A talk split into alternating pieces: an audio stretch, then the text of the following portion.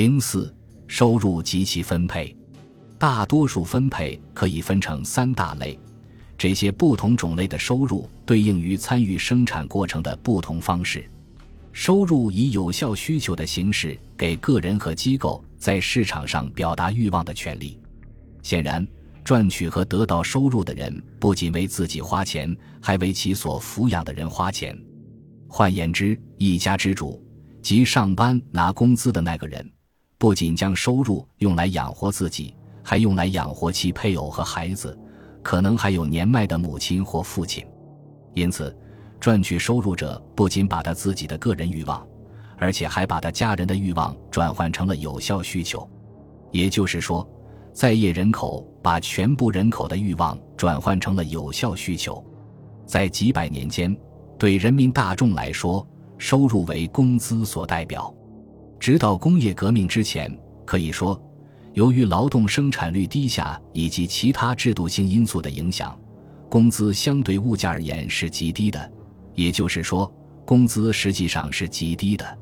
从反面来看，我们可以认为，目前的商品价格对于目前的工资来说太高了。从实际情况来看，我们也会这样认为。但是我们会强调，基本问题在于物资匮乏。欧洲社会从根本上来说是贫困的，但在欧洲的每一个角落都有贫困阶层和富裕阶层，都有穷和很穷。与此同时，又有一些富和很富，在最贫困的阶层中，农民所占比例过高。然而，即使在他们当中，人们也会发现有很穷、穷和不那么穷的人，差别显而易见。其不仅存在于指定地区或明确界定的地区，而且广泛存在于边界地区。十七世纪初期，有一位见多识广的英国旅行家记载如下。就手艺人而言，其中很多与17世纪波尔多地区圣雷米教区的手艺人有着共同的命运。当地牧师认为，他们能活下来完全是因为他们经常接受慈善机构的施舍。但像佛罗伦萨或纽伦堡这样较发达城市的手艺人，如果说不能过上舒适的生活，但至少也不会一贫如洗。16世纪。纽伦堡的手艺人每周在餐桌上不止吃一次肉是常有的事，还有一些佛罗伦萨手艺人能够拥有少量的积蓄，或者能够为女儿积攒嫁妆。现实从来都不是泾渭分明的，但是不可否认，工业化之前欧洲的主要特征之一，如同所有传统农业社会一样。在于民众的饥寒交迫和数量有限的富人的家财万贯之间形成的一种鲜明对照。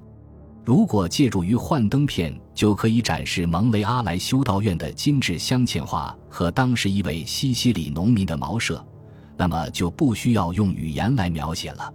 虽然把这种画面刻在脑海里已经很有价值，但是还要更进一步，用一些量化的方法来补充这幅画面。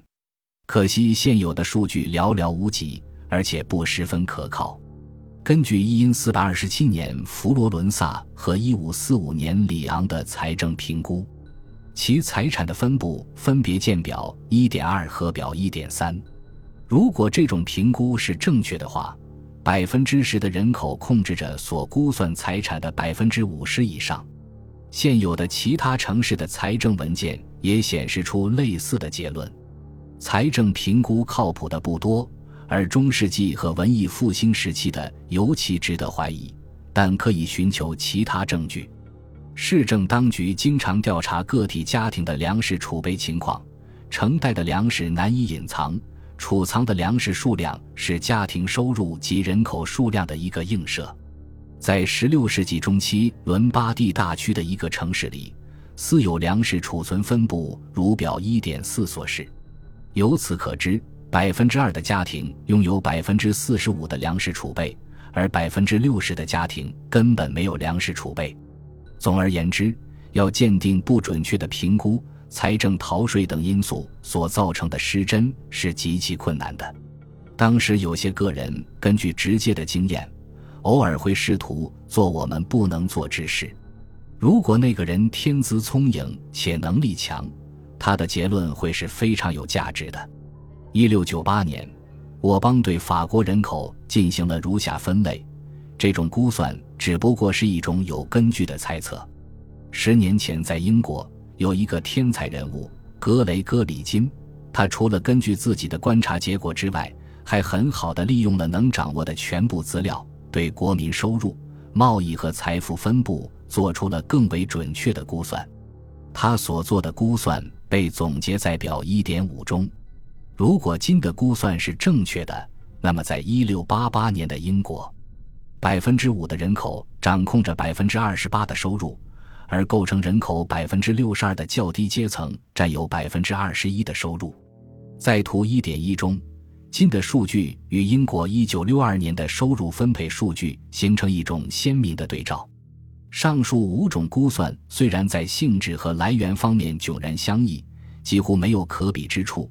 但都表明了财富和收入两者的一种极为不平等的分配，而且它还显示出，与帕累托的声称相反，财富和收入分配并不是一个常数。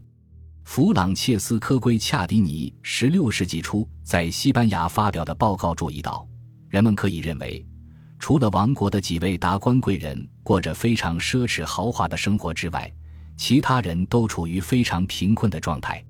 这种评论的语气表明，即使是一位当代的观察家，也必然会注意到收入和财富分配在不同国家是千差万别的。财富和收入在每个地方都被不平等的分配，但是在某些国家和或某些时期，比在其他国家和或其他时期不平等的多。在工业化之前。社会的基本贫困以及财富和收入分配的不平等，表现在相当数量的穷人和乞丐的存在上。与收入最低的广大人民群众一起的，还有一群人，他们由于缺少就业机会、没有工作能力、愚昧无知、患有疾病或游手好闲而没有参与生产过程，并因此不能享有任何收入。在中世纪或文艺复兴时期的欧洲。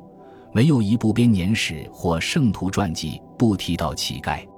小人书和绘画作品用了大量的篇幅来描写这种可怜巴巴的人物。旅行家和作家也经常提到他们。在英国，约书亚吉早在1738年就评论道：“法努奇在1601年写道，在罗马，人们看到的都是乞丐，其数量如此之多。”以至于在街上走不可能不被他们包围，在威尼斯，乞丐是如此之多，令政府深感不安。于是，政府所采取的措施不仅反对乞丐本人，还反对把他们从大陆摆渡过来的船夫。这样的证据很容易令人产生乞丐多的印象，但到底有多少呢？大量贫困人口的存在令人如此不安。以至于有些人甚至想去清点他们的人头数，然而结果只是发现了，在一六三零年的佛罗伦萨，穷人的数量远远超出了以前的估算。如前所述，我邦估算十七世纪末法国的乞丐占总人口的百分之十，这看起来并非牵强。对不同国家所做的种种调查表明，穷人、乞丐和可怜人。通常占城市总人口的百分之十至百分之二十，穷人倾向于流向城市，因为那里是富人生活的地方，是比较容易得到施舍的地方。然而，即使考察整个地区，而不仅仅是城市，人们仍会发现，穷人占社会的一个非常大的部分。在十七世纪末，阿尔萨斯地区的阿朗松，居民总数为四十一万人。其中乞丐为四万八千零五十一人，也就是占约百分之十二。